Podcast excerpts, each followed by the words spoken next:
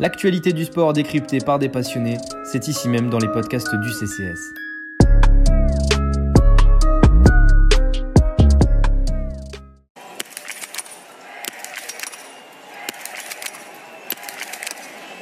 Bonjour à toutes et à tous, bienvenue sur le second podcast de la rédaction des sports d'hiver du Café Crème Sport. Si pour les Français il reste encore une échéance avec le championnat de France la semaine prochaine, la saison de Coupe du Monde vient tout juste de s'achever avec le, couronnement de, Johannes Beu. Couronnement qui était finalement attendu en, début de saison, mais qui a mis du temps à se dessiner tant Laegrid, son compatriote norvégien, lui a tenu la dragée haute.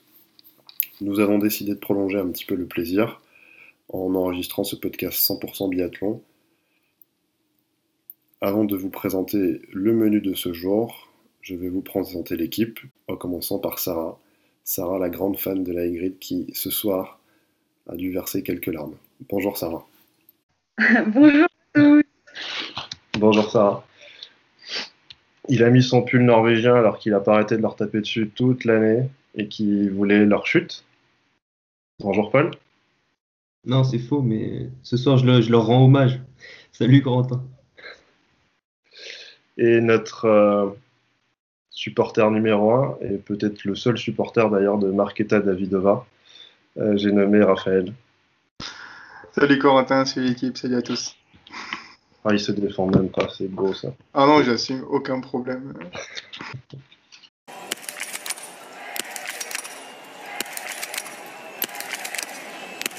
Donc au menu ce soir, on va reparler des biathlètes ou des situations qui nous ont paru être vraiment exceptionnelles cette année, de celles qui nous ont plutôt déçus, des bonnes surprises, et on va essayer de vous faire revivre euh, des moments euh, qui nous ont touchés particulièrement cette saison, avant de, faire un petit euh, bilan de la saison française. Je pense qu'il y a pas mal de matière à dire parce que il y a eu du très bon, du moins bon et de l'exceptionnel. Donc on est parti pour, quelques minutes ensemble et on va commencer par Raphaël, ton top. Alors moi c'est assez simple, ça va être euh, Thierry Lecoff qui a enfin remporté son, euh, son premier club de cristal. Elle avait raté le coche euh, l'année dernière. Voilà, cette année elle commence par 2-0 pointé, elle était au-delà de la 60e place je crois. Et derrière elle a enchaîné à un niveau exceptionnel. 13 victoires en 26 courses, 17 podiums, elle sort que 9 fois du, podium et elle avait déjà gagné le Gros Globe avant la, dernière étape. Au ski, c'est la meilleure du circuit et au tir, elle a vraiment progressé. Elle est dans le, top 15 maintenant et elle a surtout réussi à gérer ses tirs un peu compliqués en, en grosse confrontation. Donc, euh, je pense qu'elle va réunir sur la discipline pendant quelques années encore. Oui, un top évident, hein, je suis bien d'accord avec toi. Elle, a, elle, a, elle était à 13 victoires en début de saison, en 13 victoires individuelles elle en est à 26. Elle a tout simplement doublé son nombre de victoires en une saison, après avoir euh, passé déjà bien 7 ou 8 saisons sur le circuit, donc euh, assez exceptionnel. Euh, je crois que c'était 14 victoires, 14 victoires pour Magdalena Forsberg. Ouais, c'était 14 le record. Voilà, donc malheureusement, elle n'égale pas, elle ne bat pas le record avec une, course moyenne aujourd'hui, et puis hier, elle, s'est fait battre. Mais assez exceptionnel la saison de, de Thierry Lecoff. Et eh ben on va enchaîner sur un, sur un autre, euh, un autre Norvégien, enfin, côté masculin, avec Sarah, qui a, je crois, est présidente du fan club de la Y. Donc, euh, explique-nous. Bah oui, oui, je l'ai mis euh, du coup la Y en top.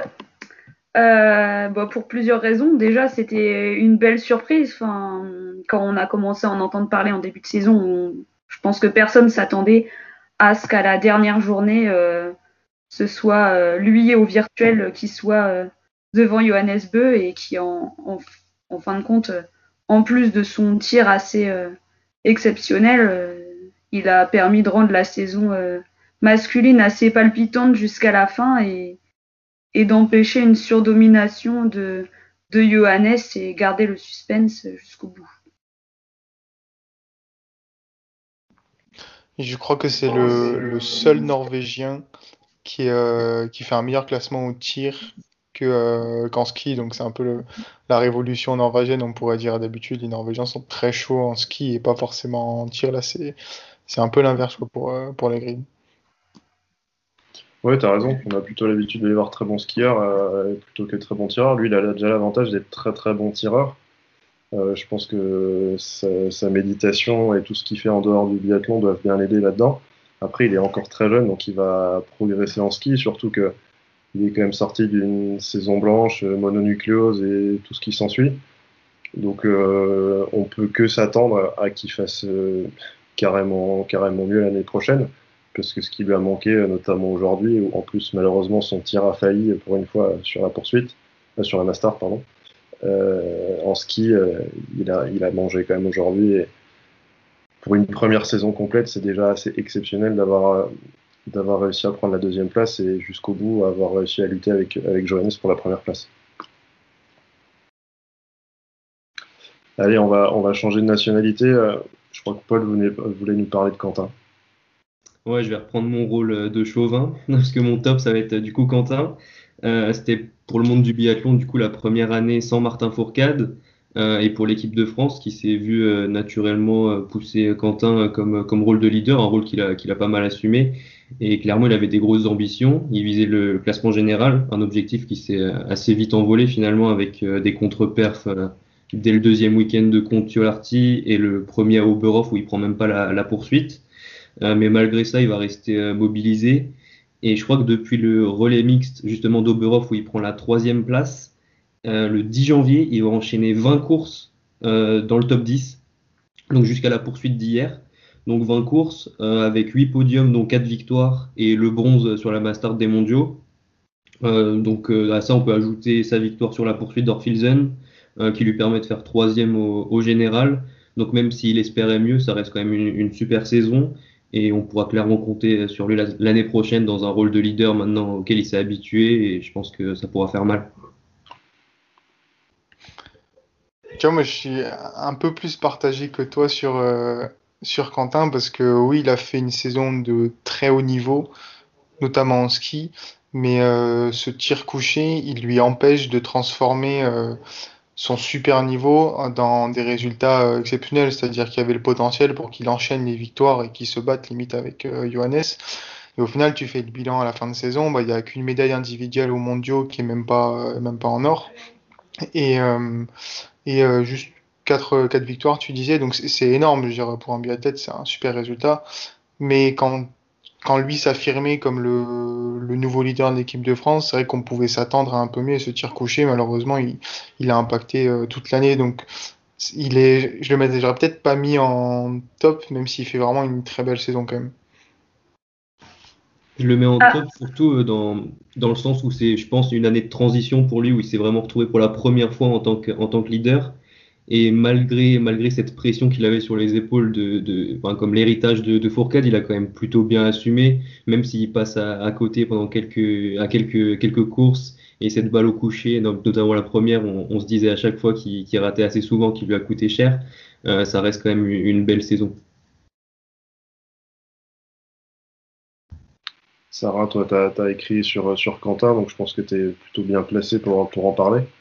Ouais, euh, en fait, c'est dur de, de décrire euh, sa saison parce que ce qui s'est passé, c'est qu'il démarre plutôt très mal, donc il donne une très mauvaise impression euh, plutôt sur toute la partie euh, avant Noël. Et au final, euh, quand on prend son tir, euh, bah, on a l'impression que oui, il y a toujours cette balle qui foire au, au coucher, mais devant lui, sur, le, sur le circuit mondial, meilleurs que lui sur le tir, ils sont euh, 4 ou 5, pas plus. Et euh, il finit avec un, temps de ski euh, énorme. Je pense que le, problème a plus été en fait qu'il a toujours eu euh, des balles ratées. Ce qui fait que, vu qu'il en avait toujours une, il était potentiellement meilleur que d'autres où il pouvait rivaliser avec Johannes et la, les Hygrid, mais sur ces courses-là, eh ben, il y en avait toujours un qui arrivait à faire le 10 sur 10 et qui lui passait devant, ce qui fait qu'en fait, il arrivait jamais vraiment sur le podium, mais plutôt euh, sur les places 4, 5, 6, qui sont les places qui récompensent ceux qui sont réguliers au tir. Et euh, il n'a jamais eu le ski et le tir euh, en même temps, sauf sur le week-end où il fait le, le, le doublé, là, presque. Mais c'est c'est assez dur à, décrire sa, saison parce que ouais, il, a un super bon résultat au final. Il est le troisième mondial, mais il fait pas flamboyant comme euh, comme d'autres. Presque Tarier, bah, on a l'impression il a plus gagné que lui parce que ça s'est plus réparti sur la saison et et ça donne moins cette impression un peu de je sais pas de raté, mais au final c'est pas vraiment raté quoi. Oui, c'est ça. il, fait plus, euh, il fait plus de top 10 cette année. Il fait 21 top 10 cette année contre 17 l'année dernière. Donc, euh, au début, quand je l'ai vu dans la catégorie des tops, je me suis dit, ah, c'est peut-être un peu fort. Et en même temps, euh, quand on voit la malchance qu'il a eue avec des cibles qui basculent pas, avec toujours un petit, une petite balle qui, qui, reste, qui reste en dehors de la cible au coucher, combien ce serait démobilisé à sa place, combien on aurait vraiment eu marre à force. Et lui, il a vraiment, rien qu'au mondiaux, il s'est acharné, acharné, acharné. Et, prime à la. C'est vrai qu'il fait pas, il fait pas, il gagne trois fois, il fait sept podiums. C'est pas le plus flamboyant, comme tu dis, mais il est toujours été là, régularité vraiment à souligner, et ça, ça, ça peut mériter un top, effectivement, même si ce qu'il annonçait lui en début de saison et, forcément ce qu'on a eu avant lui nous laissait présager un peu mieux, mais, euh, tous ces chiffres sont en augmentation par rapport à l'année dernière et il fallait quand même assumer ce statut pour lui qui est quand même quelqu'un de très discret. Je pense que cette année-là lui a beaucoup servi et va beaucoup lui servir pour, pour l'année, euh, l'année olympique l'année prochaine. Donc euh, pour eux, ça, me va bien qu'il soit dans le top. Et puis, puis il y a un truc intéressant, c'est qu'il sait où est-ce qu'il doit travailler. Je regardais le, les stats du top 10 euh, chez les hommes en tir, et Quentin, c'est le seul qui est en dessous de 85% sur le coucher. Alors qu'à côté, il est euh, le deuxième meilleur tireur euh, du top 10, je crois, au debout. Et le problème, c'est que sur les courses à confrontation directe, tu plantes tes tirs couchés, bah, tu perds tes locomotives. C'est-à-dire que souvent les meilleurs, type les Johannes, Johannes Boy, plantent un peu moins leur coucher que, que Quentin, du coup, il se retrouve souvent un peu seul à skier ou à mener des groupes, il s'épuise, et en fin de course, ça, joue aussi, c'est ce qui fait qu'il finit euh, cinquième et pas deuxième, par exemple. Oui, il y a peut-être un truc à travailler du coup là-dessus, parce que tu vois, il a un super pourcentage au debout alors qu'il est toujours en train de courir après les autres, qui s'épuise effectivement sur les boucles et qu'il est toujours un peu en retard. Donc a priori, il est, il est sur un tir sans pression. Il se dit, bon, on va perdu pour perdu, il, il réussit des bons tirs. Peut-être qu'il se pose trop de questions sur le coucher. Lui seul doit savoir à l'heure actuelle, hein, euh, mais, en tout cas, je pense que clairement, ça va lui servir pour l'année prochaine. Il sait où il peut s'améliorer. Je pense qu'en termes de caisse physique, il y a, ah, quand même une progression assez importante du top 10 en ski cette année, ce qui fait que euh, bizarrement il rétrograde un petit peu dans le classement mondial, mais ça reste du, très bon et, voilà, il faut qu'il continue et ça va aller chercher des médailles au JO, je pense. Moi, j'avoue que je me suis pas trop foulé. Je peux faire le malin ce soir parce qu'il a remporté le Gros Globe. Hein. Dans, mes tops, j'ai mis Johannes. Je l'aurais absolument pas mis s'il avait, s'il avait remporté le Globe, quoique. S'il n'avait pas, pardon, remporté le Globe, quoique, parce que un peu à la manière d'un Quentin, il s'est jamais démobilisé. Il a quand même changé de carabine plusieurs fois, changé des éléments de carabine avant les mondiaux. Là encore, il y a quelques jours, il a changé des éléments pour le tir couché malgré des grosses craquantes, il se démobilise jamais. Il a l'avantage d'être une vraie Formule 1 sur des skis. Euh, il mérite son titre. C'était pas forcément facile pour lui non plus cette année. Donc euh, voilà, maintenant la lumière elle est sur Johannes Beu. Il n'y a pas une grande star mondiale qu'est Martin Fourcade pour vraiment attirer le biathlon. C'est toute la lumière est sur lui. Il faut aussi gérer ça et voilà, il remporte le globe. Alors pas avec la marche qu'on pensait qu'il aurait, mais en même temps, il euh, fallait quand même y aller et il a su répondre présent aujourd'hui. Il fait euh, deux debout assez exceptionnels et il bat la Y sur son terrain de jeu, qui est le tir. Donc chapeau. Vraiment, il est parti pour encore de belles années. Je suis d'accord avec toi. D'un côté, sa saison est dure à analyser, mais de l'autre, c'est assez impressionnant ce qu'il fait quand même quand on voit la pression médiatique qu'il a eu surtout sur la fin et ça va énormément l'aider de se rendre compte que sous cette pression, il a réussi quand même à euh, sortir les tirs qu'il fallait pour euh, remporter le, gros globe. Et ça, pour la suite, ça peut vraiment l'aider, d'autant plus que cette année, plus on avance et plus on se rend compte que il prépare un peu les Jeux Olympiques. L'année prochaine, 2022, il y sera à 28 ans, je crois. il sera au pic de sa carrière. C'est l'année où il peut aller sortir une, deux, trois, quatre médailles individuelles aux Jeux Olympiques. Et du coup, il les prépare cette année. Et le fait que d'un côté, il ait pu faire des tests sur la carabine et de l'autre, qu'il ait quand même remporté son gros globe, ça montre que il a potentiellement une, belle marche sur les autres. Comme.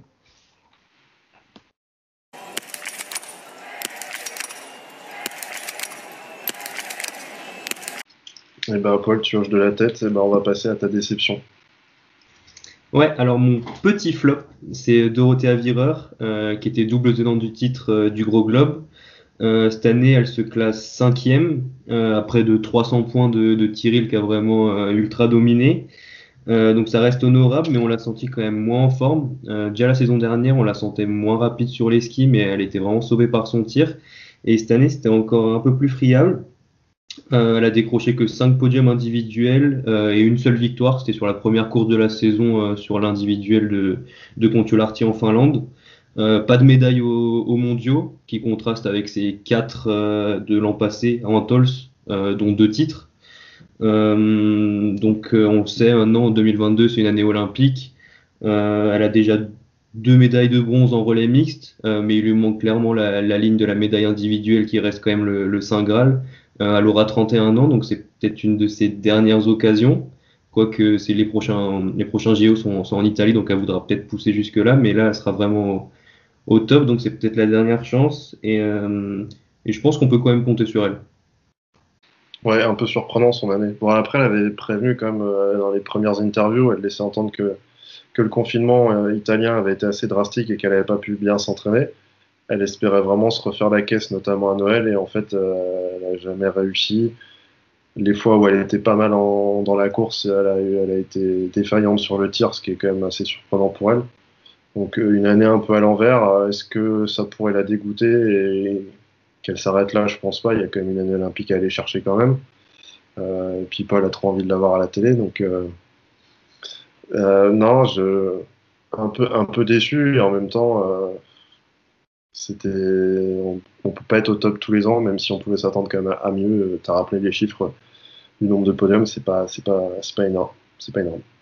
elle a aussi été malade, je crois, au moment, euh, au moment des mondiaux. elle est bien, et puis elle a été malade juste, juste avant le début des mondiaux. Euh, ça a pas dû. Euh. Bon, effectivement, quand tu es en train de revenir, ça doit pas aider.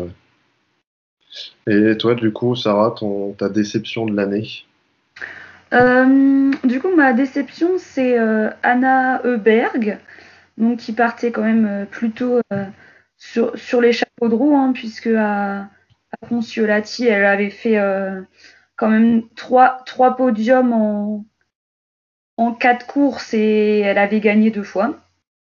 Et puis bah, jusqu'à jusqu'à Oberhof, on va dire, ça ça a joué encore euh, pas mal devant, pas mal de podiums. Elle en a eu encore un peu. Et puis, euh, une fin de saison euh, complètement ratée. Hein. Il y a eu surtout le, tir qui a, vraiment pêché à partir là de Nové Mesto. Mais donc, ça reste une biathlète jeune. Elle a que 25 ans. Mais ça fait deux ans qu'elle est dans le top 5 mondial. Et, là, bah, on s'attendait quand même à ce qu'elle fasse troisième vu son début de saison et puis elle se fait euh, elle se fait dépasser euh, sur le fil par euh, par Preuss bah, par exemple elle sur sprint poursuite elle ne met aucun point là sur le dernier week-end. Donc vraiment fin de saison très très compliquée pour elle. Zéro top 10 sur les trois derniers week-ends, c'est assez fou quand on voit les performances qu'elle a eues en début de saison, euh, j'avais, enfin, j'avais vu qu'elle avait disparu un peu des radars, mais à ce point-là, euh, c'est assez incroyable. Au mondiaux, elle va quand même chercher une médaille, mais euh, ouais, un peu décevant par rapport à son standing de l'année dernière, à ce qu'elle avait montré, et puis, et puis ce qu'elle montrait en début de saison. et il y a, ouais, y a le tir et le ski hein, qui, qui deviennent difficiles en, en fin de saison. On en parlait un peu en, début d'année. C'est vrai que à euh, les Suédois en général avaient fait de super perf. Et euh, Naveberg, c'est un peu l'image euh, de celle qui a très bien lancé sa saison, mais dans un contexte où les Nordiques étaient un peu avantagés en Finlande, je crois. Et euh, petit à petit, elle est un peu rentrée dans le, rang, notamment sur, les skis. Je trouve que c'est, l'exemple parfait de cette Suède qui a été flamboyante pendant les deux, trois premiers week-ends et qui a ensuite un petit peu rentré dans le rang en général. Ouais, ouais, tu as raison. Après, Sarah l'a bien dit, hein, ce qu'il a donné quand même, c'était pas mal le tir, hein, parce que quand tu regardes le début de saison, ça allait rarement en dessous de 85% de tir. Et, là, elle n'a pas dépassé les 85% depuis, la, depuis la, fin des mondiaux. Donc vraiment, euh, bon là, on va enlever ce week-end parce que ça a tiré un peu euh, tir au pigeon fait de foraine, mais euh, ouais, c'est vrai, un, une fin de saison assez dure euh, pour, elle, pour elle comme pour sa sœur. Hein, pas mal aussi euh, les féminines de l'équipe suédoise. Donc je pense peut-être une saison un peu difficile pour les organismes, mais elle a, pris cher sur la fin de saison, effectivement. Et eh ben Raph, vas-y enchaîne avec ton, avec ton, ta déception. Euh, ma déception, elle est dans, dans la continuité de, Paul. Tu parlais de Dorothée Avira. Moi, je vais mettre l'équipe d'Italie dans son ensemble, en fait. Euh, un peu à l'image de l'Allemagne, l'Italie me semble un peu sur la pente euh, descendante. Alors évidemment, comparant ce qui est comparable, hein, l'Allemagne est une bien plus grande nation de biathlon que l'Italie, mais quand même, l'Italie à un moment faisait pas mal de, bons résultats. Et donc là, Virer euh, fait une saison un petit peu en demi-teinte. Euh, sa compatriote Lisa Vitozzi, qui avait fait euh, de belles saisons précédentes, là est un peu hors du coup, 16e du classement général. Et chez les hommes, la, victoire sur le sprint de, de Lucas Hofer va pas euh, enlever cette image d'une saison un peu décevante et surtout d'une équipe qui vieillit, en tout cas chez les hommes, puisqu'on a offert 8e général qui a 31 ans, comme Dominique Windisch, mais qui lui déjà au niveau de la 40e place. Et euh, la relève, les, les, jeunes, aussi bien chez les hommes que chez les femmes, pour l'instant, sont assez loin. Euh, Biona, je crois qu'il est euh, autour de la 40e place dans le général, et les deux jeunes italiennes sont là de la 60e place, donc peut-être un trou générationnel à, à venir pour l'Italie. En tout cas, une saison globalement à oublier avec aucune médaille mondiale. Ouais, non, mais à part, à part Lucas Hofer qui a fini vraiment très fort, euh, qui avait sans doute mis son pic de forme spécialement sur les mondiaux, un peu comme Antonin Guigona euh, chez les Français, il a fini très fort la saison. Euh, mais c'est vrai que sur le reste, c'est vraiment compliqué. Il y a des jeunes comme Giacomel qui a montré des belles choses sur le relais. ça pourra peut-être être intéressant au, JO, mais c'est vrai qu'en individuel, ça a l'air vraiment compliqué. Et c'est vrai qu'on peut comparer aux Allemands qui ont vraiment fait une saison vraiment compliquée avec en plus le départ de, Pfeiffer. c'est vrai qu'on a deux nations qui, sont, sont vraiment pas en forme. Complètement. J'ai pas regardé au classement des nations, j'avoue, j'ai vu, c'est le seul classement que j'ai pas regardé. la euh, même, ouais. Mais je pense que la Suède a dû passer troisième, euh, notamment chez les hommes et les femmes. Donc oui, l'Allemagne et, l'Allemagne et l'Italie sont quand même dans le dur. Euh, c'est vrai qu'en parlant d'Italie, on peut aussi parler de l'Allemagne, parce qu'on l'a pas mis dans nos flops, mais ça aurait pu, ça aurait pu l'être. Euh, moi, je vais. Alors, le but, c'est une déception plus qu'un flop. Enfin, ça pourrait être un flop, mais le but, c'est pas de tirer sur une ambulance. C'est euh, le tir des Françaises, globalement, qui a été euh, assez euh, étrangement catastrophique. Je pense que je vais pouvoir employer ce mot-là parce que, à part, à part Anaïs Bescon qui limite la casse et, et qui se retrouve euh, avec un taux de 83,1%, ce qui est plutôt très bon pour figurer dans le, dans le haut du classement, mais bon, elle est un peu moins rapide en, ski. Euh, je, crois que j'avais regardé tout à l'heure, la Virgin Ecoff, elle doit être à 85%. Enfin, voilà, si on regarde euh, Anaïs Chevalier-Boucher, elle est à 79%. Justine Brezaz, elle a jamais été très très forte en, tir, c'était surtout son ski qui l'a sauvée, mais elle est à moins de 77%. Julia Simon, 75%. Là, ça, tire vraiment un peu à l'arrache. Et euh, Chloé Chevalier, c'est la seule qui manque. Autour de 62-76, je crois, de, de, moyenne. Ouais, ça va être comme ça. Donc, moins de 80% pour figurer dans des top 10 mondiaux. faut quand même s'accrocher. Ouais, 78% Chloé Chevalier.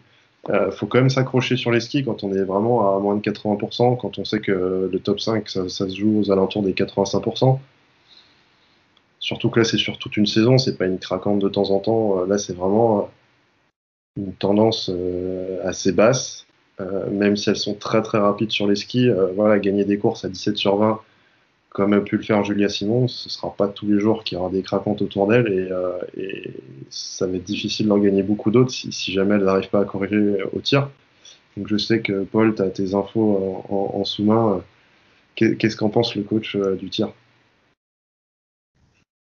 Ouais, bah, je pense que c'est des difficultés qui, sont présentes depuis quand même un, bout de temps maintenant. Donc Jean-Paul Giacchino est revenu dans, l'effectif l'été dernier. Euh, c'est vraiment étrange parce que c'est des trucs qu'on n'arrive pas à expliquer. Julia Simon, dès le début de la saison, elle, le disait, je tire trop vite, euh, je vais essayer de rectifier ça. Et au final, euh, bah, on n'a pas tant vu de différence au fil de la saison. Alors que c'est, est-ce que c'est difficile de changer en cours de saison? Sans doute Mais bon, si on voit que ça marche pas, il faut sans doute essayer des choses nouvelles. c'est difficile de savoir parce que ça a alterné le bon et le moins bon.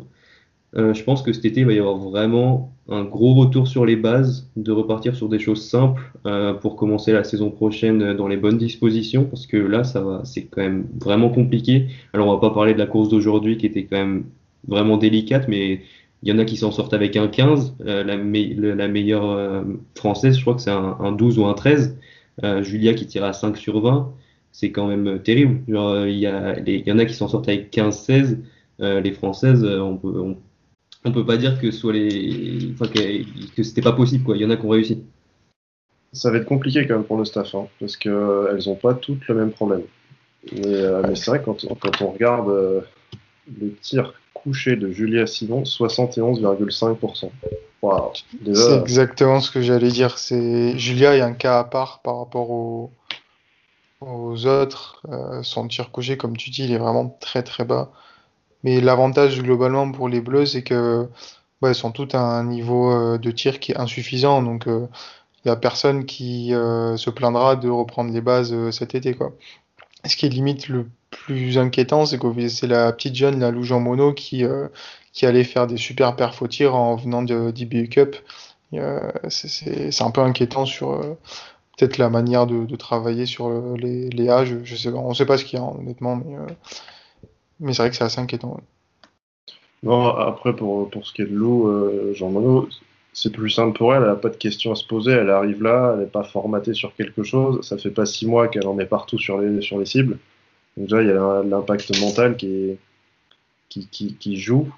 Euh, je pense que les filles, après, c'est dans un cercle un peu vicieux où tu rates, tu, prends un coup au moral, tu un coup au moral, tu es moins bon, et puis tu, fais, tu te poses des questions, puis après tu te poses des questions, tu rates à nouveau je pense que quand euh, après deux, trois week-ends, t'enchaînes des mauvaises performances, ça devient compliqué pour le reste de la saison. Et, c'est ce que je disais par rapport à, à, Quentin et, et Johannes, c'est que voilà, quand on a le mental qui permet d'oublier ce qui est fait et de repartir et de ne jamais rien lâcher, bah, quand on écoutait les Françaises en interview, elles avaient vraiment l'air d'être perdues, de pas comprendre ce qui, se passait. Et c'est ça qui est limite le plus inquiétant, c'est quand tu rates et que t'as pas d'explication, c'est ultra frustrant. Que, complètement. Et, et on les sent, comme tu dis, touchés. J'avais lu, je crois, par exemple, Justine Brezaz, elle prenait assez cher sur les réseaux sociaux et qu'elle n'était pas insensible à ça. Et clairement, après, bah, ça reste dans la tête. Euh, En tout cas, cette saison, ils n'ont pas trouvé la solution. Ce qui est rassurant d'un autre côté, c'est qu'elles ont déjà trouvé la solution par le passé. Justine, quand elle fait sa meilleure saison, elle n'est pas mauvaise sur le tir. Donc, euh, il y a, quelque chose à, à trouver, peut-être une nouvelle manière de, travailler.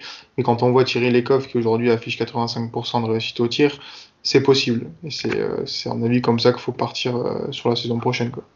Et puis il y a un truc aussi assez étonnant, c'est que souvent elles, elles, elles, foirent pas mal en individuel, mais quand il y a eu des relais, et eh ben en relais, euh, en début de saison, elles ont fait plusieurs podiums sur relais et là, euh, ça tirait plutôt pas mal. Donc, euh, bon, il y a eu des hauts et des bas aussi, mais mais il y a des, des choses assez étonnantes. Peut-être le fait d'être en. Je sais pas, de jouer pour le collectif, elle se pose pas les mêmes questions. Ça peut fonctionner dans les deux sens aussi, quoi, ça. Donc, alors que généralement, la plupart des athlètes disent que le fait de jouer collectif, ça remet une pression supplémentaire. Donc c'est assez étonnant. Tu as raison de le souligner. Elles sont en groupe, il y a peut-être, je sais pas, le côté euh, groupe, euh, le côté équipe qui fait que on se pose peut-être moins de questions. Mais, euh, jusqu'à il y a deux ans, elle, montait jamais, euh, elle était rarement montée au-dessus de 80%. Il y a deux saisons, elle tirait encore à 77% pour maintenant être à 84,5%. Alors certes, c'est la meilleure mondiale, mais preuve qu'elle a réussi à corriger en sûrement changeant des choses. Et, cette année, elle a vraiment performé euh, autant sur le coucher que sur le debout. Elle a fait sa meilleure saison. Euh, elle a gagné presque 10 points, 10 points au debout. Comme quoi, c'est possible. Et pourtant, elle n'est pas encore la meilleure mondiale. Je crois qu'elle est 15e au tir cette année. Donc, ça, ça, suffit déjà pour arriver à, faire des podiums et enchaîner des victoires. Et puis bon, ça reste des, des biathlètes très jeunes chez les, chez les filles. 24, 24 25. ouais, c'est ça. Donc euh, elles ont quand même euh, une marge de progression assez euh, importante pour quand on voit les, les dernières victoires, enfin mondiales, sans aller jusque là. Bah, Thierry, elle est autour de la trentaine, et puis même Dorothée Avireur, c'était pareil. Elle était autour de la trentaine. Donc euh, le pic, euh, entre guillemets, le pic euh, de niveau, il n'est pas censé être à 24 ans. C'est plutôt le moment où ils arrivent sur le circuit la plupart du temps. Oui, c'est vrai, tu as bien raison. C'est une donnée intéressante. Elles sont effectivement très jeunes. Après, il ne faudrait pas que moralement ça lâche trop dans la tête à force de, force de, se prendre des, des, mais elles vont faire table rase cet été. Jean-Paul va, vraiment les reconditionner et on peut espérer que l'année prochaine, les pourcentages vont augmenter. forcément, si les pourcentages augmentent tout en restant aussi forts sur les skis, ça peut qu'amener encore plus de, victoires et de, top 10.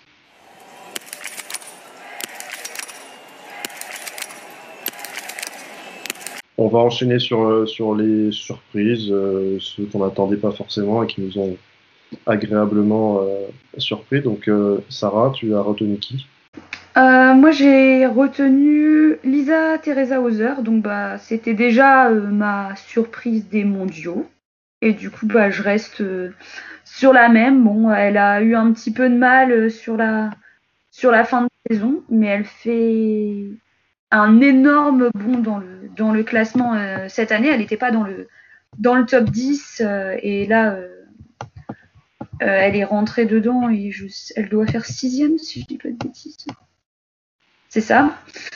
Euh, et puis euh, elle a euh, les trois premiers, les quatre premiers week-ends après la reprise de janvier, elle enchaîne les podiums, des victoires, un titre de championne du monde. Donc je, pense que c'était une belle surprise. Et puis il faudra voir ce que ça donnera la saison prochaine. La fin de saison, c'est dur de dire.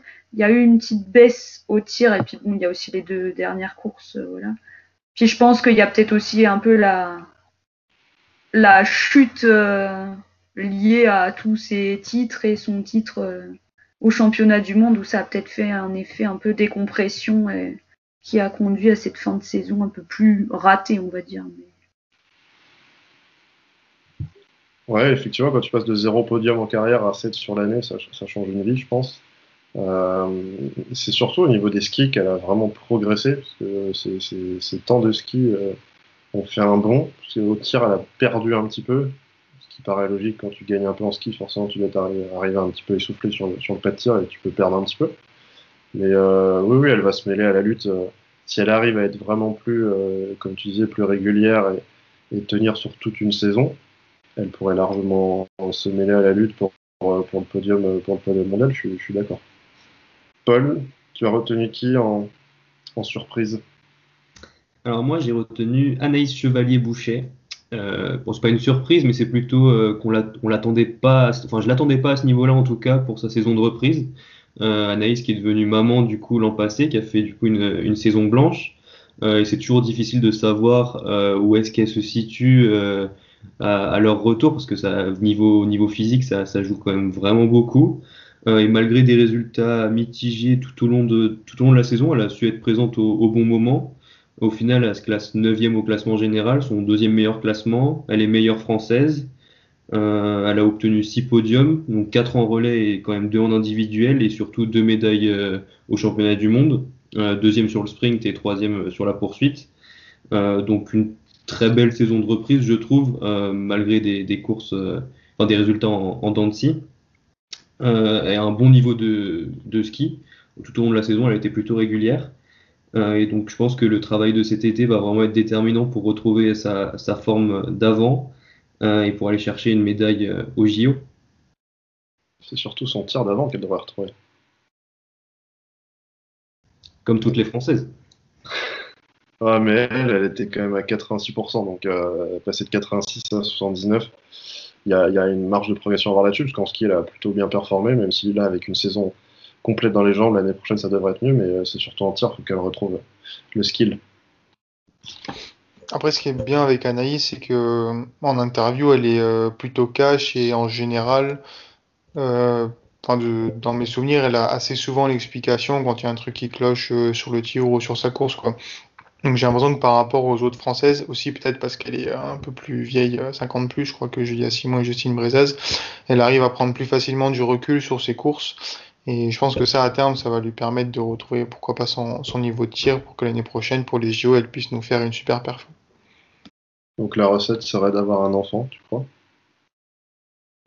Alors, en fait, c'est pas le premier exemple, je crois. Hein. C'est pas le premier exemple d'un retour qui passe bien. Hein. J'ai pas de nom en tête là, mais euh, Sarah, tu nous avais dit que.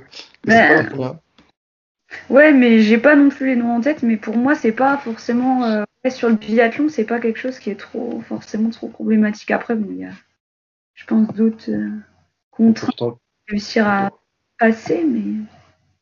Pourtant, ça doit être bien dur, hein. être maman et d'aller sur les week-ends de Coupe du Monde, surtout cette année un peu particulière où tu peux pas te rapprocher de, ta maison facilement. Euh, ça doit être quand même particulier d'être maman avec un enfant à la maison et de, courir. Donc euh, chapeau, chapeau à elle, un, vraiment beau retour et, euh, encore une fois avec une année complète dans les jambes euh, qui permet d'apprendre l'année prochaine, elle peut, elle peut casser la baraque. Raphaël, toi tu voulais parler d'un de, quelle surprise Alors, euh, je suis partagé entre surprise et euh, enfin confirmation pour, euh, pour Samuelson. J'en avais parlé en, début d'année, après son super début de saison, il fait sa première victoire, je crois, sur le, sur, en tout cas sur l'année.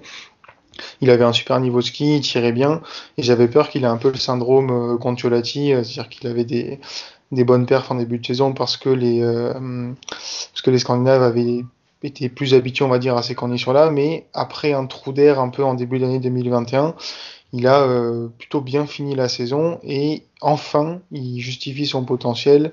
Il fait une saison pleine, euh, une victoire, euh, 4 secondes place, sixième du général, c'est quand même euh, pas rien à 23 ans. Très très bon euh, sur le ski, il a fait euh, médaille d'argent sur la poursuite des mondiaux en battant Johannes au sprint il y a encore euh, beaucoup de choses à améliorer. Il est, il est inconstant, mais quand même, je m'attendais pas à ce que cette année il saute le pas pour directement se battre pour les, meilleures places assez souvent. Donc euh, voilà, assez surpris quand même de, son niveau cette année. Bah, surprise, euh, on l'attendait tellement à ce niveau-là pour moi depuis déjà un ou deux ans que c'est pas forcément une surprise, mais, oui, il fait, il fait une belle saison et pour moi, ça, ça doit être une saison standard pour lui. Euh, les 15 top 10, euh, les 8 top 5, c'est vraiment, vraiment, vraiment bien. Après, il faut qu'il arrive à durer sur toute la saison, pas, pas connaître ce creux, qu'il a connu. Mais il devient plus régulier, tout est en amélioration petit à petit. Et, euh, et euh, autant ça pouvait être une surprise le premier week-end qu'il soit aussi bien, il était un peu en surperf. Mais, de le voir régulièrement dans le top 5, top 10, pour moi, c'est il a le potentiel pour. Ça fait des années qu'il le montre. Il a toujours pas réussi à trouver une régularité.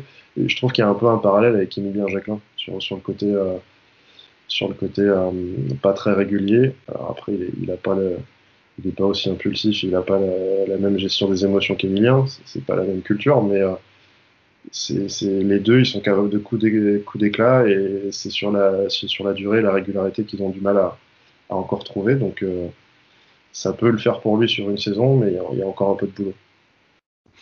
Je, suis d'accord avec toi. Au, final, c'est vrai que ça ne devrait pas être une surprise cette année. Ça devrait déjà être sa deuxième saison. Il est à ce niveau-là. Et, et c'est limite, on aurait pu le mettre en déception l'année dernière, qu'il n'a pas confirmé son potentiel des, JO.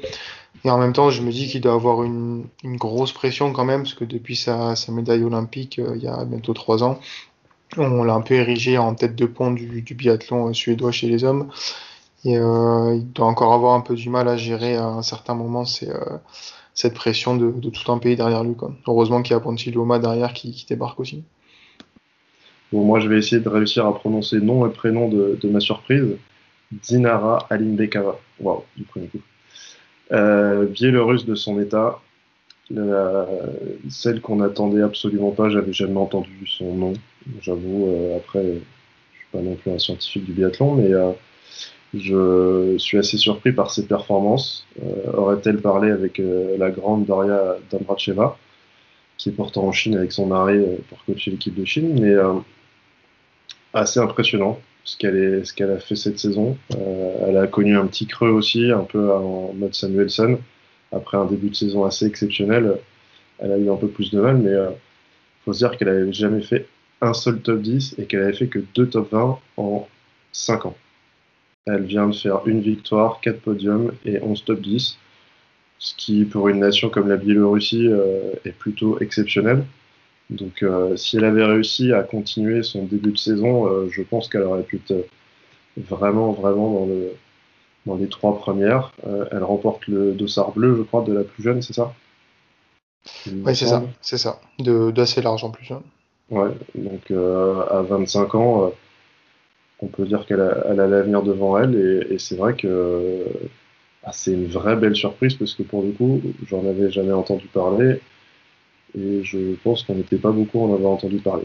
Une bonne saison au tir, euh, des performances en dents de en ski qu'il va falloir euh, essayer d'améliorer, mais encore une fois, une belle saison pleine et, euh, et on peut vraiment espérer qu'elle se mêle à la victoire régulièrement. Bonne saison au tir qui est même pas sa, meilleure en plus, hein, je crois. Il y a trois ans, elle était encore meilleure au, coucher. Mais là, ouais, elle arrive à combiner souvent le tir et son ski qui qui maintenant est parmi les 10-20 euh, meilleurs euh, mondiales, euh, elle peut faire très mal, puis elle est encore jeune, 25 hein, ans. Non, c'est une belle surprise. Et puis elle est accompagnée par, par Anna Sola qui a fait quand même une, une médaille sur le sprint des mondiaux. Et je pense que d'avoir une, une coéquipière qui est, qui est, en pleine forme et qui, est, qui envoie vraiment du lourd sur les skis cette saison, ça, ça l'a peut-être aidé à, à se surpasser encore plus. Et c'est vraiment agréable de voir des petites nations comme la Biélorussie pouvoir se mêler à la lutte euh, sur, sur, des courses. Et je pense qu'il va falloir les suivre les deux euh, dans les prochaines années. Il faudra des relais en duo pour, euh, pour ce genre de nation. Plutôt que d'aligner 4, 4 biathlètes, il faudra pouvoir en aligner que 2 sur, des, sur des, nations comme ça. Et encore je crois qu'elles ont réussi à faire quelques petites perfs en relais. Ouais, ils ont fait des, des, podiums déjà. Mais tu vas donner des idées à Libé, fais gaffe. Hein.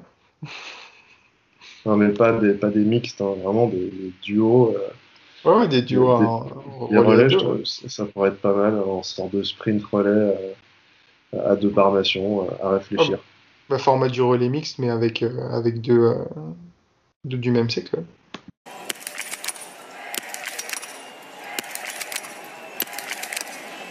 Bien, après cette revue de, top déception et surprise, on va passer aux au moments qui nous ont marqué cette saison. On va commencer par, par Paul qui veut nous parler d'une victoire, je crois. Ouais, et d'une première victoire même euh, pour Simon Détieux, euh, du coup, qui après avoir décroché sa première médaille individuelle euh, au championnat du monde à Paul sur, sur le sprint, il a eu la médaille de bronze.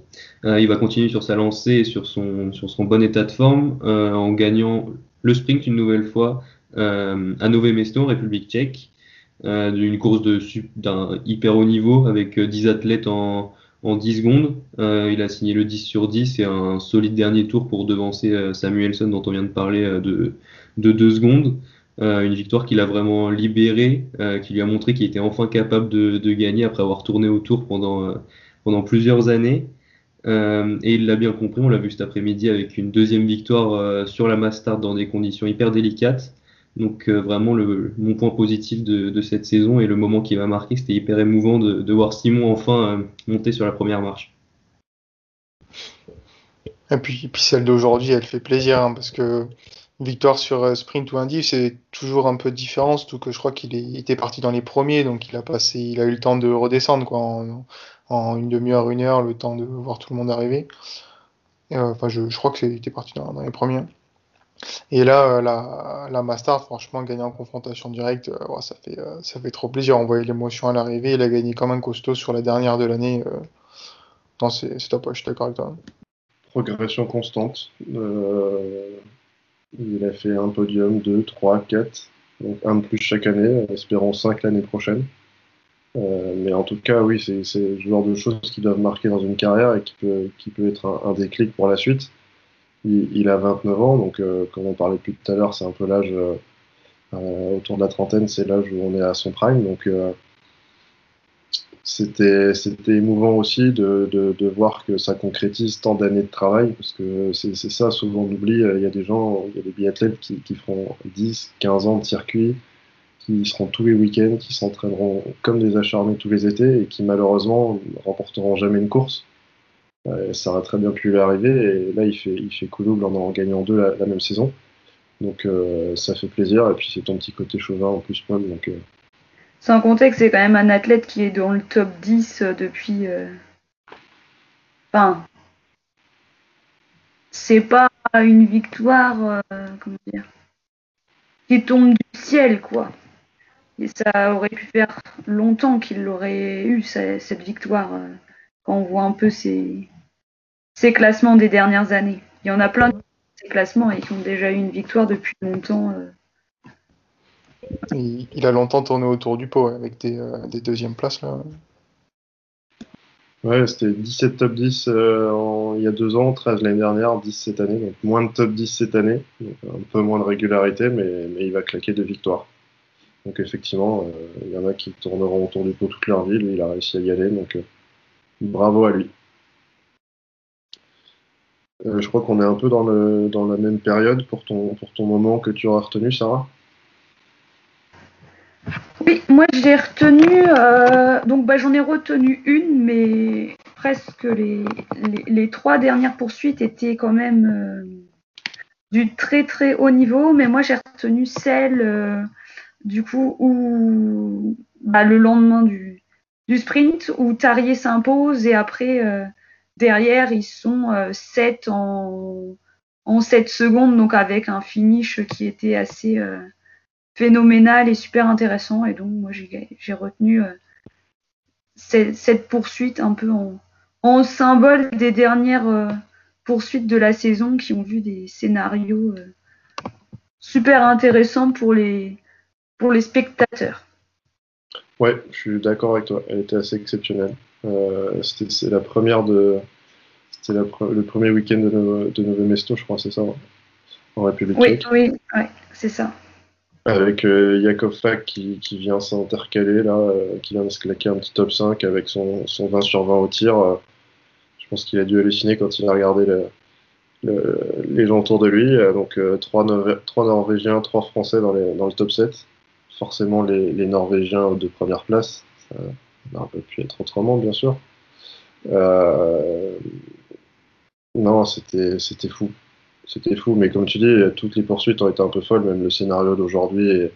Et, voilà, même si aujourd'hui c'était une master, mais euh, c'est, on voit que ça se resserre, le niveau se resserre, même si on a encore vraiment un, Johannes Beu qui est vraiment au-dessus carrément en ski et il n'y a pas de doute là-dessus. Euh, dès qu'il, faillit un peu sur le tir, euh, il y a de la place pour les autres et, si, les autres sont propres en tir, ça peut vraiment passer et faire de belles une belle chose. Et, là, effectivement, d'avoir le top 8 en 15 secondes, euh, ça n'a pas dû se voir souvent. Raph, le moment que tu as retenu je, vais faire une, entorse à la règle, j'en retiens un 2 on va dire. Mais euh, pour, euh, pour suivre Sarah, moi j'ai adoré les deux Mastart qu'a gagné Julia Simon. Déjà en termes de scénar, pour ceux qui nous écoutent, bah, si vous voulez voir un super film de 30 minutes avec un scénario de dingue, bah voilà, regardez-les, ces deux Mastart là. Julia Simon qui arrive à chaque fois sur le pas de tir, euh, genre euh, vraiment euh, au-delà de la dixième place et qui s'impose. Voilà, on, a tiré un peu sur, sur les Françaises qui avaient eu du mal sur le tir, mais Julia, sa force, c'est le tir debout. Et là, sur ces deux, deux courses-là, elle avait été exceptionnelle et c'est ce qui lui a permis de jouer jusqu'à la dernière course, le petit club de, de la Master. Donc j'ai envie de lui laisser ça quand même. Il y a eu, il y a eu des beaux rayons de soleil sur, sur sa saison. Et je peux pas m'empêcher de passer quelques mots pour la République tchèque qui a euh, connu euh, dans la même année voilà un nouveau titre sur les mondiaux avec Davidova. Ça faisait 4 ans qu'ils attendaient ça. Et surtout qui a fait ses adieux à Andrei Moravec. Voilà, après plus de 10 ans sur, euh, sur le circuit, il a arrêté à Nové Mesto lors du relais mix sur une haie d'honneur. Et voilà, c'est un, c'est un Tchèque qu'on connaît bien puisqu'il s'est longtemps battu avec Martin Fourcade. Et voilà, bah, bye bye à lui, bye bye à Pfeiffer aussi, on a bien, bien vibré avec eux. Non, mais ouais, juste un mot sur, sur Julia. vraiment, les deux Masters qu'elle nous a sortis, bah, on les attendait clairement pas. Et ça montre quand même une vraie force de caractère parce que c'est vrai qu'elle est hyper jeune et elle lâche jamais rien. Un peu comme un, comme un Emilien, il arrive, elle arrive à se transcender, euh, pas quand elle veut, mais quand elle, quand elle se sent capable, elle, elle arrive à, sortir de grandes choses. Et c'est vrai que c'était deux courses vraiment exceptionnelles, notamment la deuxième avec un combat avec Anna Heuberg euh, à Antols euh, jusque dans les derniers mètres pour s'imposer. Et c'est vrai que deux Mastart dans une carrière, c'est quand même pas rien, quoi. Et puis pour, euh, pour info... 17 surtout. Du Mastart en faisant 17 sur 20, euh, en revenant de n'importe où, euh, c'est oui, parce que ça marque. Et, pour info, c'est deux classements avant chaque victoire. sur le sprint, c'était 59e et sur l'individuel, 62e. Donc vraiment le grand écart quand même. Bah, ce un peu à quoi nous ont habitués les Françaises cette année, capables du, meilleur comme, du pire. Eh bien, je vais passer à mon moment. Je me suis permis une petite entorse. Euh, je, vais, euh, comme le but c'est de faire revivre les moments, je vais faire revivre l'audio de, mon moment à moi. Allez, c'est parti.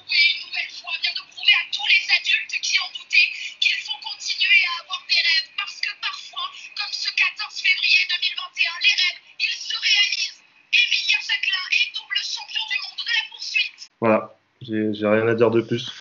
Euh, ah, si, vous avez loupé ça une fois dans votre vie, euh, il faut absolument le revoir. Euh, quoi qu'on dise d'Emilia Jacquelin, quoi qu'on en pense, quoi qu'on voit de lui et, quoi qu'il montre de lui, réaliser à un an d'intervalle le doublé de, au mondiaux de poursuite, en sachant qu'il ne faut pas réussir une course, mais il faut bien en réussir deux, puisqu'il faut être bien placé au sprint pour pouvoir ensuite performer à la poursuite. On le réexplique pour ceux qui ne savent pas forcément. Euh, voilà, c'est du grand Emilien quand il est dedans, quand il a envie. Et, honnêtement, c'était c'était assez incroyable sur sur une neige assez difficile vu les, chaleurs qu'il faisait, mais euh, c'est son épreuve.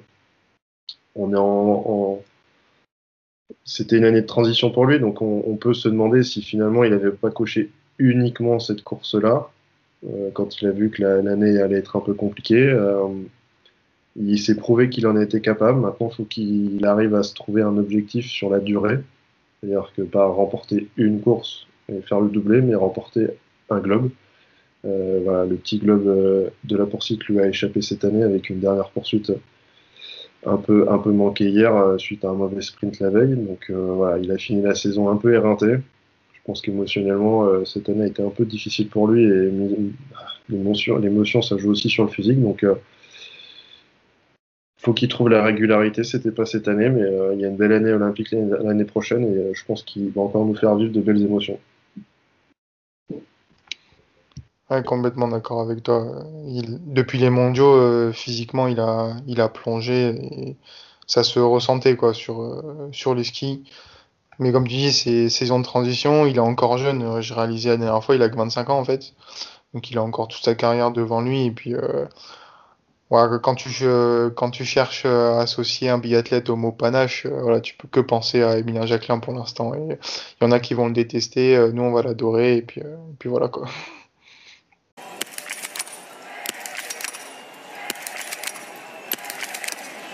Maintenant qu'on a fait les gentils et qu'on a un peu brossé tout le monde dans le sens du poil, on va se faire le bilan des Français. Donc c'est le moment de se faire des ennemis ou pas. je vais d'abord vous poser la question de le bilan homme, bon ou mauvais Que bon ou mauvais Pas entre les deux, quoi. Non. Bon, alors, je vais dire bon. Paul, il va dire bon parce qu'il est chauvin. Ouais, moi, je vais dire bon, moi. Mais convaincu. Et ça euh, Bon. Pour moi, le bilan homme est très bon. Rare pour le bilan femme. Très bon. Non, je déconne. Euh, moyen plus. Enfin, pardon, mauvais, euh, mauvais plus, on va dire. Paul, tu te mouilles ou tu vas dire bon? Ouais, euh, je... c'est compliqué. Il y a de la frustration. D'un côté, on a envie de dire que, que c'est bon, mais on reste un peu sur notre fin. je, suis je suis entre deux. Ouais, t'es mitigé, quoi. Et Sarah? Je sais pas, parce que je trouve il y a plus des disparités importantes globalement au, niveau de l'équipe, au niveau des résultats. Quoi. Mais je partirais quand même plutôt sur moyen, moins, plutôt mauvais. on avait dit bon ou mauvais, hein, pas la peine. ouais, c'était difficile. Non, faut pas. mauvais, c'est difficile de, donner mauvais, mais. Euh, on va dire qu'est-ce que. Allez, Raphaël, pour commencer, qu'est-ce que, que tu as retenu de, cette année française? Ouais, j'ai dit mauvais plus, mais en vrai, euh, c'est pas mauvais non plus. J'ai envie de. J'aurais dit moyen. Ce que je retiens, c'est des coups d'éclat c'est quand même euh, Julia Simon, euh, deux superbes victoires, Anaïs Chevalier, deux médailles euh, individuelles, Julia qui va aussi chercher l'or sur le mixte avec Anto Gigona. Il y a des podiums aussi, je crois, de, de Julia en, Coupe du Monde. Il y a quand même des beaux résultats, mais en fait, quand je vois les classements à ski et que je vois les classements au tir, c'est de la frustration. C'est le, c'est le RAF frustré qui parle là, parce que avec à peine 5% de tir en plus, c'est énorme 5%. Mais euh, en prenant un tir, on va dire, celui d'il y a deux ans, les Françaises, elles font tout top 10, quoi. C'est ça qui est un peu frustrant. Euh, ouais, bah, c'est un peu la, même chose. Enfin, les... En fait, la grande différence entre les deux, c'est que quand on prend les, garçons, même quand ils font pas podium, ils sont toujours là, dans le top 10, euh, dans les six premiers, à, à flirter avec le podium, etc. Et, et chez les filles, il y a eu des superbes coups d'éclat parce que si on prend par exemple les mondiaux, euh, eh ben il y a deux victoires chez les filles, il y en a, y en a presque autant que chez les garçons. Il y en a peut-être une de plus chez les garçons, quoi, mais elles font des, super mondiaux avec en plus le relais mixte qui, qui qui sacre deux autres personnes, mais ça, ça laisse un peu un effet, euh, beaucoup moins régulière euh, dans leurs résultats. Quoi. Après, c'est vrai que chez les femmes, euh, derrière le, il n'y a que Julia Simon qui a, réussi à gagner. Derrière le l'ogre Thierry Lecoff, la deuxième plus victorieuse, c'est Marthe Oldro Royseland. Et après, il y en a beaucoup à deux victoires. Finalement, Julia, est dans le top 3 des victoires en, mondiale. Après, c'est dans la régularité. Elle fait que, entre guillemets, que cette top 10 comparé à toutes les biathlètes qui l'entourent, qui sont à minimum 10 top 10. Donc il y a une certaine régularité à trouver. Euh, chez les hommes, euh, c'est vrai que je ne m'attendais pas à trouver euh, la grid tout en haut. Je me rappelais pas qu'il avait 7 victoires par rapport à 4 pour Johannes, mais voilà, Quentin, Simon et Emilien rapportent 6 victoires à la France. Ça reste, ça reste très correct même si effectivement euh, on a pu le, le porte-étendard qui, rapportait euh, entre 6 et 7 victoires par saison. Donc il, faut, il, faut, que, il faut que Quentin ou, même Emilien franchissent un cap pour, pour apporter ces victoires-là. Mais euh, sur, le nombre de, sur le nombre de victoires cette saison, l'année dernière, la France avait, avait 9 victoires. cette année, du coup, on est sur 6 victoires. Donc une petite baisse, mais ça reste très raisonnable chez les hommes.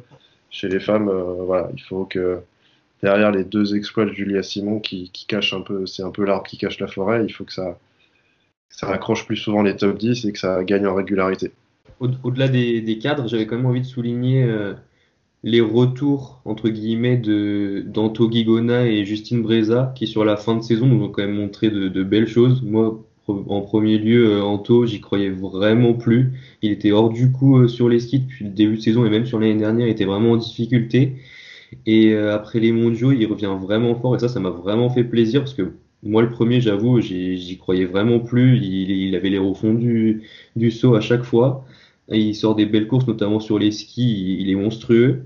Et Justine aussi, qui revient fort, assigne le, le meilleur temps sur les skis d'une des dernières courses. Euh, pareil, bon, il lui manque euh, le tir pour, bien figurer au, final, mais ça, ça se joue à des détails. Et je pense qu'on pourra aussi compter sur eux l'année prochaine. Euh, et pour retrouver une équipe de France vraiment, vraiment solide. Ah bah Justine, c'est euh, troisième, euh, troisième meilleure skieuse de, de, la saison chez les femmes. C'est vrai que dès, dès, si elle arrive à trouver cette solution entière, on peut retrouver la Justine il y a 3-4 ans qui gagnait au Grand Bornand la Mastart. Quoi. Donc il y a, y a, c'est carrément possible. Et chez, chez les hommes, peut-être un mot sur, sur Fabien Claude qui est peut-être au final celui qui a pas le plus déçu, mais le moins confirmé, on va dire, sur, sur l'année. Il démarre pas trop mal l'année, je crois, et au final, il s'est un peu effondré au, au tir. Il est à moins de 80% de, moyenne. Il est dans le top 15 sur les skis, et euh, il finit quand même top 20, euh, top 20 euh, au général. Hein. je veux dire, arriver dans les 20 premiers mondiaux à son âge, c'est déjà une très belle performance. Mais au vu de sa saison dernière et de son début de saison, on pouvait s'attendre à ce qu'il finisse un peu plus haut. Et voilà, j'étais un tout petit peu déçu de, de sa fin de saison. Mais, voilà, il est encore très jeune.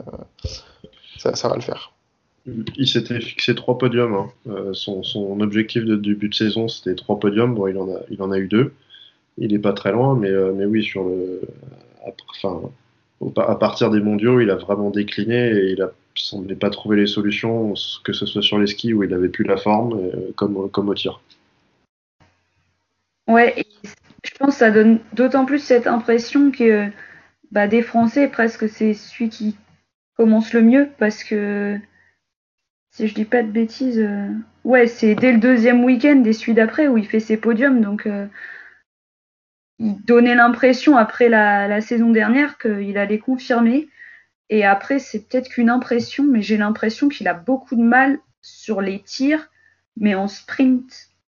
Il a toujours des moins bons tirs sur ses sprints que sur ses poursuites. Et donc, bah, il démarre euh, aussi parce qu'il a plus rien à perdre quand il joue sa poursuite. Hein. Il y a peut-être de ça, mais il fait toujours euh, des remontées euh, fantastiques en poursuite. Mais euh, il a un, problème sur les, sur les tirs en, sprint. Hein. Par exemple, si on prend au championnat du monde, il a 70 au sprint, à 90 à la poursuite. Quand on prend le premier week-end à Nové Mesto, il est à 75 à 70 au, au, sprint, à 75 à la poursuite. Bon, sur la deuxième semaine de Nové Mesto, c'est différent. Et puis même euh, cette semaine, il est à 70 au sprint et à 85 à la poursuite, alors que bon, c'était quand même euh, relativement venteux. Donc euh, soit il se met la pression, soit soit peut-être les courses individuelles qui lui correspondent pas, j'en sais rien. Mais... il fait que deux top 10 sur les sprints sur la saison. Tu as raison, c'est un des, un des moins bons sur l'exercice. deux top 10 sur les sprints quand on sait que derrière ça conditionne la poursuite forcément, c'est un peu plus compliqué. Et, les Français, de, quand on voit les, Norvégiens sur les sprints qui ont été absolument incroyables, euh, ils font quasiment 100% de top 10, euh, que ce soit les deux frères Beu, Laigrid ou Dallé, on est, on est à minimum 70% de top 10 sur les sprints. Donc forcément, derrière, ça conditionne des meilleurs résultats. Hein. Ou là où bah, Quentin, lui, il a 8 sur 10 euh, dans le top 10. Mais derrière, les, Français, en général, ont, sont passés plutôt à côté de, leur sprint. Donc euh, effectivement, quelque chose à travailler. Ça veut dire euh, le sprint, c'est avant tout l'exercice sur les skis. Hein. Et ce que tu dis, ça, montre bien aussi qu'aujourd'hui, le, français le plus à même d'aller chercher éventuellement un globe, voir le gros globe, c'est Quentin. C'est le seul avec les Norvégiens qui, même dans un jour sans, ira pas faire pire que top 10 voire top 20. Bon, il y a eu, y a eu deux exceptions peut-être, je crois, sur l'année, mais euh, les autres, euh, que ce soit chez les femmes ou chez les hommes, quand il rate un tir, bah, ils finissent au-delà de la 30e place. Quentin, euh, même s'il fait 7 sur 10, il a le niveau en ski pour aller chercher un top 20 et pas hypothéquer ses chances de podium sur, sur la poursuite. Et chez les femmes, pour les sprints, c'est pire que tout. on a Anaïs Chevalier qui fait un 5 sur 10 dans le top 10. Et derrière, euh, on a Justine qui fait 3 top 10. Mais derrière, il n'y a pas une Française qui dépasse, euh, qui fait plus de 2 top 10 sur un sprint. Sur un sprint. Donc euh, ne pas être dans le top 10 sur un sprint, ça conditionne quand même pas mal la poursuite, même si on, même si on fait des, grosses remontées et que c'est possible. voilà, il y aura vraiment un, accent à mettre sur les sprints du côté français, que ce soit surtout chez les femmes et un peu chez les hommes aussi parce que bah, ça, ça, hypothèque les chances euh, sur deux courses, ce qui est, ce qui est un peu dommage. Donc, euh, en sachant que l'effort sprint, c'est l'effort relais. Donc, euh, quand on travaille pour le sprint, on travaille pas non plus pour n'importe quoi. C'est le même effort que sur le relais, donc ça peut être intéressant. Puis c'est 40% des courses de l'année en individu. Il y a 26 courses, je crois, il y en a 10 c'est des sprints. Donc, mm. Thierry, Thierry Lecoff, elle a construit euh, son, euh, son globe sur ça. Elle a gagné 6 euh, ou 7 des 10 sprints. Derrière, voilà, 7. Derrière, bah, tu pars bien sur la poursuite. enfin, elle a roulé sur la saison grâce à ça. Quoi. Bah, elle a fait 7 sprints et 6 doublés, je crois. Hein. Quelque chose comme ouais, je ça. crois que c'est ça, euh, ouais. Donc, euh, c'est assez important. Et après, sur les Bleus, une, une dernière chose que je voudrais dire, c'est que aussi, il y a un peu un manque de, de bol des fois. Alors, euh, ok, on, on se concentre sur la France, donc je sais pas si ça arrive aux autres nations, mais l'année dernière, il y avait déjà eu une course avec un problème de fart. Cette année, il y a eu un relais où il y a eu un problème de ski, je crois. Quentin, il a eu deux problèmes, euh, où il a, une fois, il a fait un tour pour rien, une fois, il y a une cible qui est pas tombée, quelque chose comme ça. Euh, j'ai l'impression que des fois, il y a un peu de malchance qui joue chez, euh, les Bleus et, mentalement, ça peut, euh, avoir plus d'impact quand même. De toute façon, le FART, euh, tu fais bien d'en parler, va être partie prenante l'année prochaine s'il il décide euh, vraiment d'interdire le, fartage actuel. Il va falloir trouver des produits. La, Norvège aurait trouvé son produit miracle déjà. On n'en doutait pas trop hein, en même temps, mais euh, voilà, ça va être un, vrai problème l'année prochaine. Donc, euh, encore une, surtout une année olympique. Alors, est-ce qu'ils repousseront parce que c'est l'année olympique? La question se pose honnêtement. Mais euh, ça va faire une grosse partie du technique euh, sur les performances de l'année prochaine. Et ça pourrait créer encore des fossés un peu plus importants entre les grandes nations et les petites nations.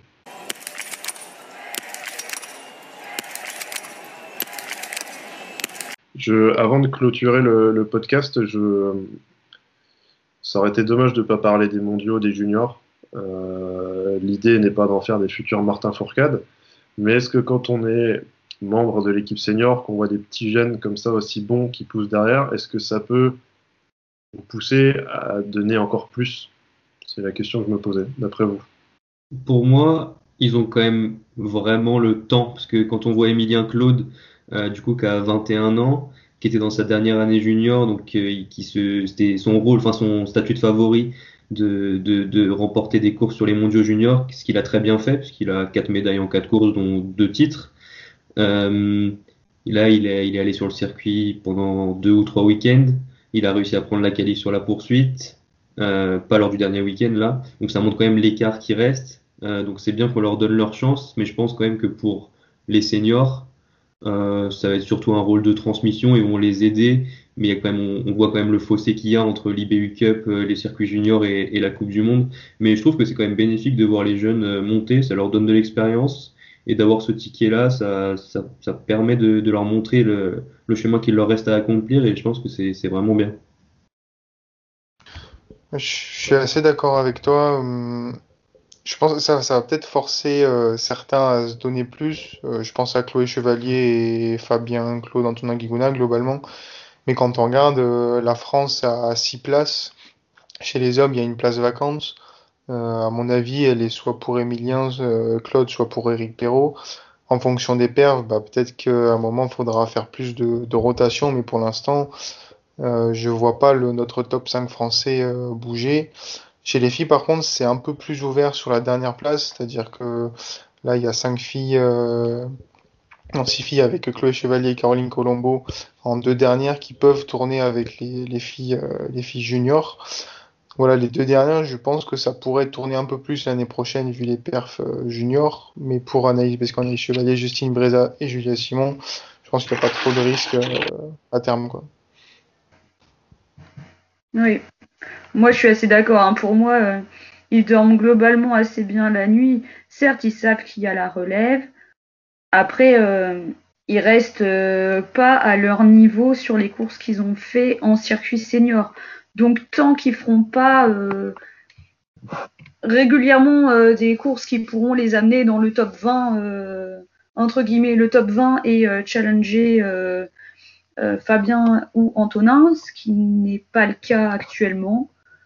Ils ont quand même pas trop trop de, de, questions à, à, se poser. Hein. Si on prend l'exemple, le, le jeune Norvégien, il n'a pas fait les championnats du monde parce qu'il était déjà sur le circuit mondial euh, à Nové Mesto et euh, pendant ce temps-là, eh ben, il a fait, euh, si je dis pas de bêtises, trois top 20 et puis un qui était, qui était au-delà du top 20. Bon, il était moins bon à, à Ostersund, mais, mais il est arrivé direct sur le circuit senior et il a directement, entre guillemets, confirmé ce que n'ont pas fait pour l'instant les juniors qui sont montés cette année, même si il faut les faire monter entre guillemets le plus tôt possible, puisque s'il y a une place de libre, ça leur permet de se confronter à des gens supérieur et on progresse forcément aussi plus vite normalement. Mais c'est l'avantage de, des équipes de France où euh, chez les hommes, tu as 5 places quasiment acquises, chez les femmes 4. Du coup, ça laisse la place pour les faire tourner.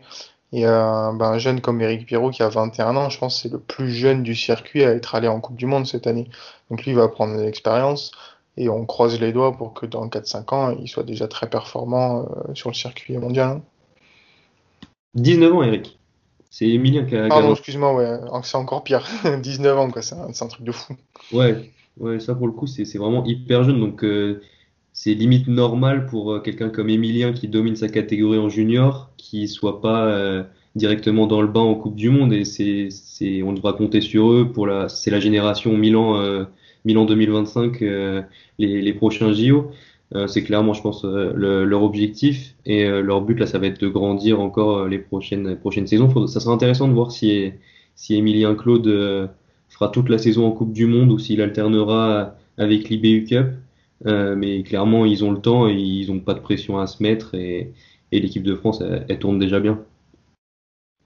Mais, mais, attention aussi à bien gérer les passages en, au circuit Coupe du parce que je crois Oscar Lombardo, euh, il, a, il a un peu mal digéré son, son passage en Coupe du Monde ensuite. Ouais, Oscar, il l'avait obtenu sur, euh, sur deux sprints en, enfin deux sprints de qualification.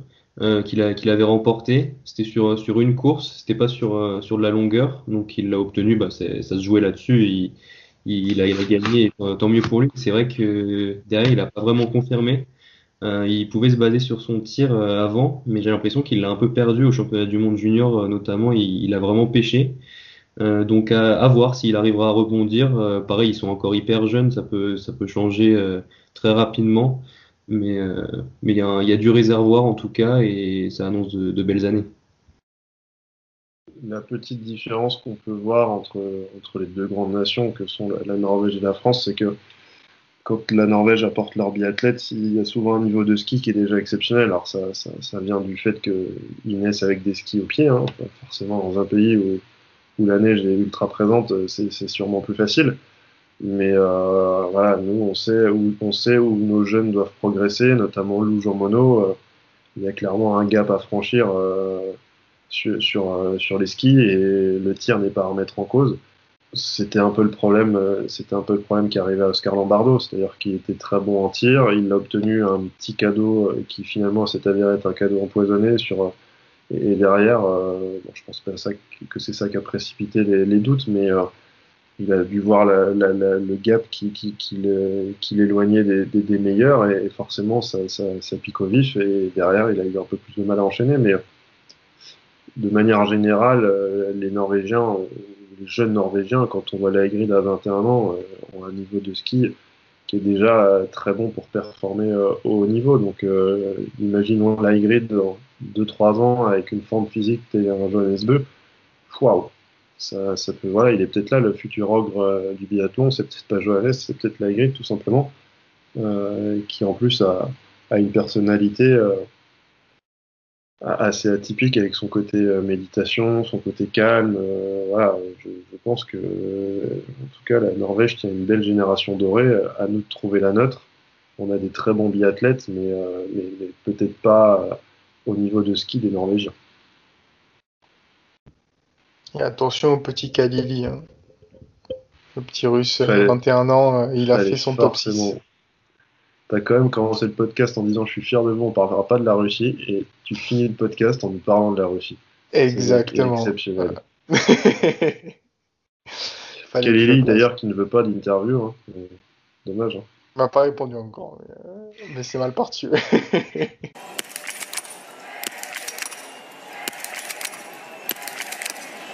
Ce fut un plaisir de parler biathlon avec cette saison qui vient de, de s'achever il y a quelques heures. Euh, ça va nous manquer, les, les suspens, surtout des dernières, dernières courses avec un championnat qui s'est, un gros globe qui s'est joué à la dernière minute. Donc euh, c'était un plaisir de, de discuter biathlon. J'espère que vous avez pris du plaisir en notre compagnie et on vous donne rendez-vous euh, très rapidement pour un autre podcast sport d'hiver.